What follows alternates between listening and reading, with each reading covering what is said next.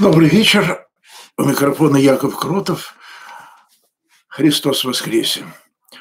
Наверное, главная новость прошедшей недели. И в Фейсбуке, у меня сегодня так сложилось, я прочел заметку одного человека о его любовнице – ну, как любовница, как он сам пишет, э, по-соседски спим друг с другом. У нее есть муж, и он знает о ней массу всего интересного, э, в частности, что она там с мужем кого-то однажды по пьяной лавочке убила, э, ворует на работе, работает в гастрономе, и он ест то, что она ворует и ему приносит. И одновременно вот прошедший, на, прошедший, на прошедший Страстной оказалось, что она очень набожная, потому что он ей предложил в пятницу, значит, пойдем ко мне, на что она с возмущением ответила, что ты что, Страстная, как можно, и, в общем, с негодованием отвергла. Подождем, говорит, до, до после Пасхи. И одновременно я читаю монографию о епископе Новгородском Луке. Э, он известен тем, что от него сохранилось в четвертой новгородской летописи одно очень краткое поучение. Э, такие поучения были популярны и в скандинавских странах, и вообще в средневековой Европе того времени. Еще раз всем, подключается. Э, и они буквально, ну, как Анна Каренина в десяти фразах для чайников, в оригинале там, по-моему, дьют, то есть для простаков, для идиотов, говоря по-нашему. И, по-моему, одно время так и переводили для идиотов. И был тонкий момент, потому что владыка Лука доносчику урезал язык, выколол тому, как-то удалось сбежать. И встает вопрос, э, встает вопрос, э, это по-христиански или нет? Понятно, что нет – я думаю, новгородцы могут спать спокойно, потому что это не какой-то уникальный случай для Новгорода. Это, э, в общем, уже в VII веке э, Григорий Турский, описывая э, жизнь средневековой Франции, Франции мировингов, описывает епископов, от которых, от действий которых хочется просто повеситься, не то что веру потерять. То есть изменить жене, а трансляция возобновилась.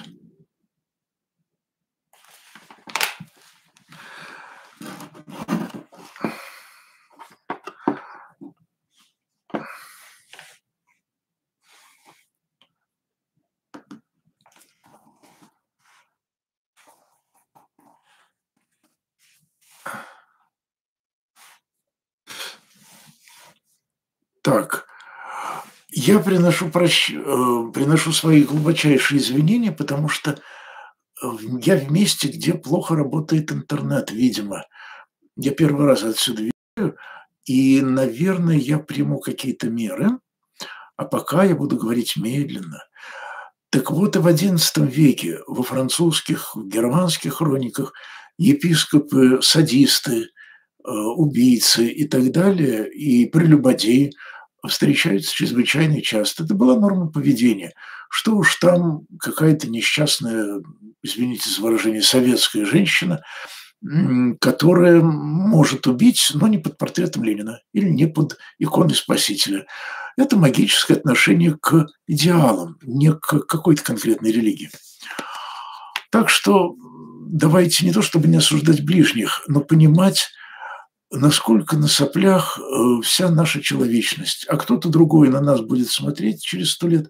Я не к тому, что не надо осуждать, надо закрыть глаза, надо иметь широко, широко закрытые глаза, как говорит название одного фильма, с широко закрытыми глазами.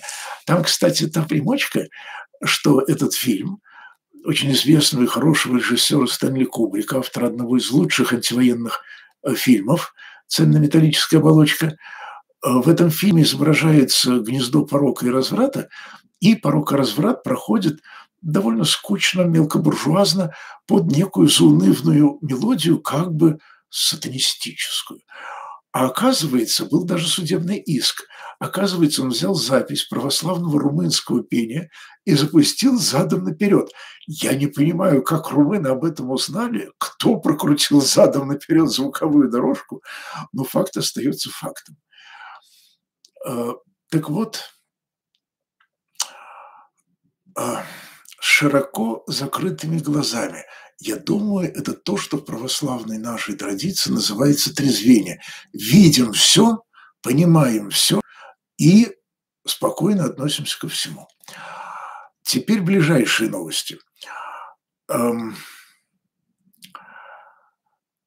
жители Нидерландов провели перепись пчел. Насчитали 200 тысяч. Вообще, я думал, что в Нидерландах их больше.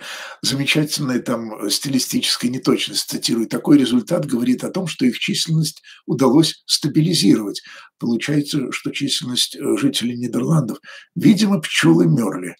Но теперь я за нидерландских пчел спокоен, но ведь действительно как-то немного. Эм... Американский колумнист рассуждает о том, что Байден, тут прошло 100 дней, оказался тоже бессилен, как и его предшественники, в сношениях с Северной Кореей. Почему? Военное действие против Северной Кореи будет иметь последствия, которые невозможно просчитать или даже страшно просчитывать, он так пишет. Awful to contemplate. И режим рассматривает свой ядерный арсенал как гарантию выживания. Пока это не изменится, что может сделать президент? Конец цитаты в моем переводе. Ну так это же не про Северную Корею, про нас это в значительно большей степени, к сожалению. Э, кстати, к вопросу о том, что такое зло.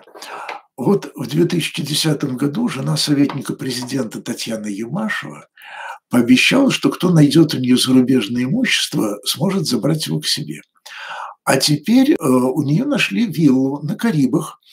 Ее муж Валентина Юмашев, э, дочь Бориса Николаевича Ельцина, Царство Небесное, эм, они часто заявляли, что у них нет миллионов, ничего такого, не вил во Франции и так далее.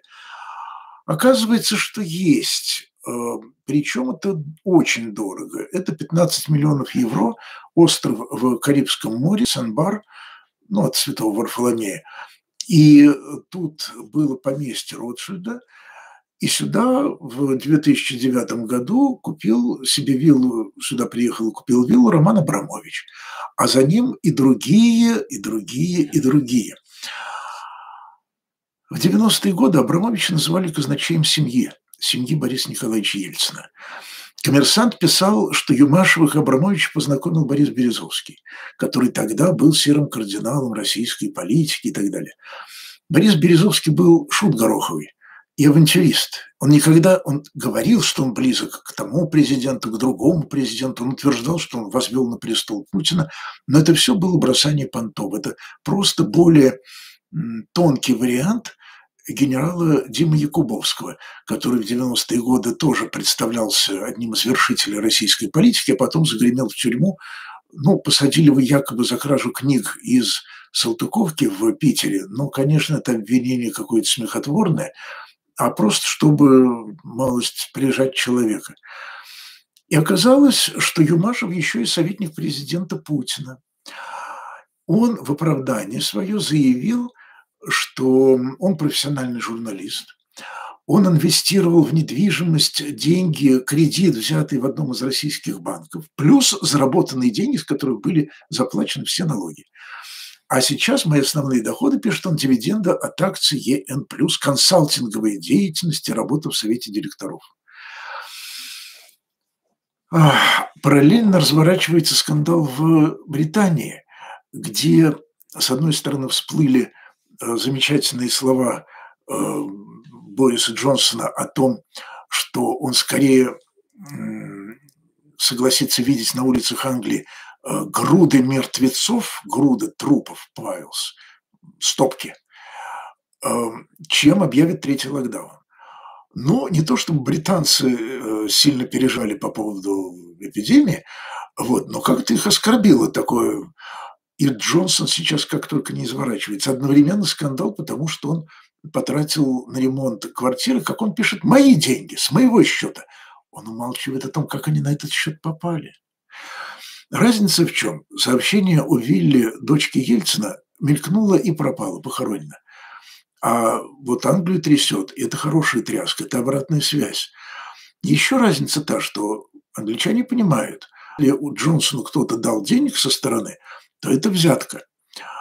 А, в России понимают, что если эм, кто-то подарил Путину дворец, то, скорее всего, Путин сперва дал этому человеку деньги на дворец, а потом тот ему вернул.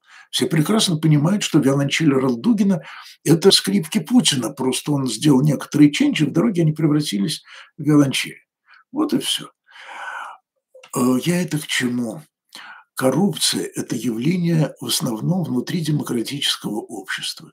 И даже в России XVI века, которая была такой довольно средневековой страной, и в первую была система кормлений, когда воевода кормился от города, куда его посылали. То есть он получал дары. Так в Древней Руси и даже и в XIX веке называли взятки. Это, кстати, проникло в синодальный перевод Библии. Библия не запрещает э, брать дары. Она рассматривает в основном вопрос, давать или нет. Да и в Евангелии это есть, давать взятку судье или нет. И сказано, а вы не хотите судиться, потому что вы оба разоритесь на взятки. Судья обогатится, а вы оба будете нищими. Так вот, в демократических странах, да, бывает коррупция. В тоталитарных коррупции нет. Я это уже говорил. То, что э, Юмашев, советник э, Путина, он говорит, а я на общественных началах денег не получаю, и это э, чтобы координировать работу Ельцин-центра.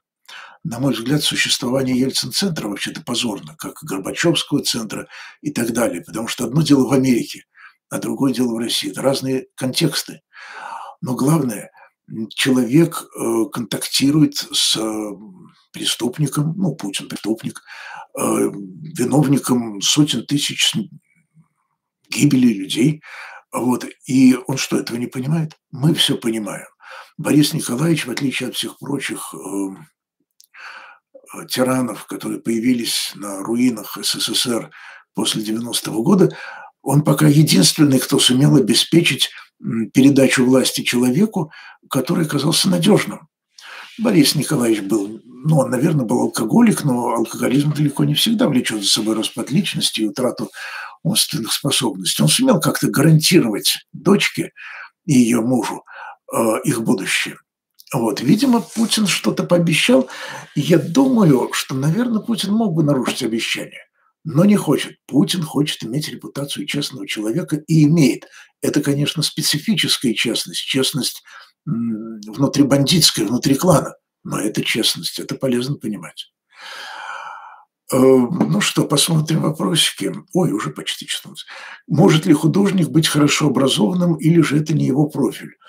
Ну, извините меня, величайший из художников, или, по крайней мере, один из десятка величайших художников истории, Леонардо, был образован великолепно. Так что ничего, не бойтесь, образовывайтесь. Как относиться к идее технократии или эпистократии? Технократия, я понимаю, эпистократия не очень. Что, власть писателей, что ли, или почтальонов? Э, в любом случае, эм, плохо отношусь. Демократия – это прекрасная система, для не очень прекрасного мира демократия, видимо, единственный вариант. И нечего тут повторять Черчиллю, что это худший из возможных. Просто хороший вариант. И нечего тут. Э, технократы, эм, как вам сказать, техника – это грамматика. Содержание она не определит. Поэтому технократ, ну вот люди, создавшие Освенцим, они были технократы, они очень технично организовали уничтожение миллионов людей. Вот. Главное в жизни смысл и цель. Что? А как? Это уже совершенно вторично. Или лишение есть, его нет, я не понял, о чем речь. Как вы относитесь к протерею Стефану Лишевскому и его трудам? Я не помню, не читал, поэтому ничего не могу сказать. Давайте я сделаю так. Я заведу на сайте э, о нем раздел, зайдите и посмотрите по поиску, и там непременно напишу. А, потому что мне самому интересно, если человека помнит спустя четверть века, треть века после его смерти, значит, кто-то интересный. Спасибо. Э, ну, наверно, через день или завтра посмотрю. Всё, с Богом.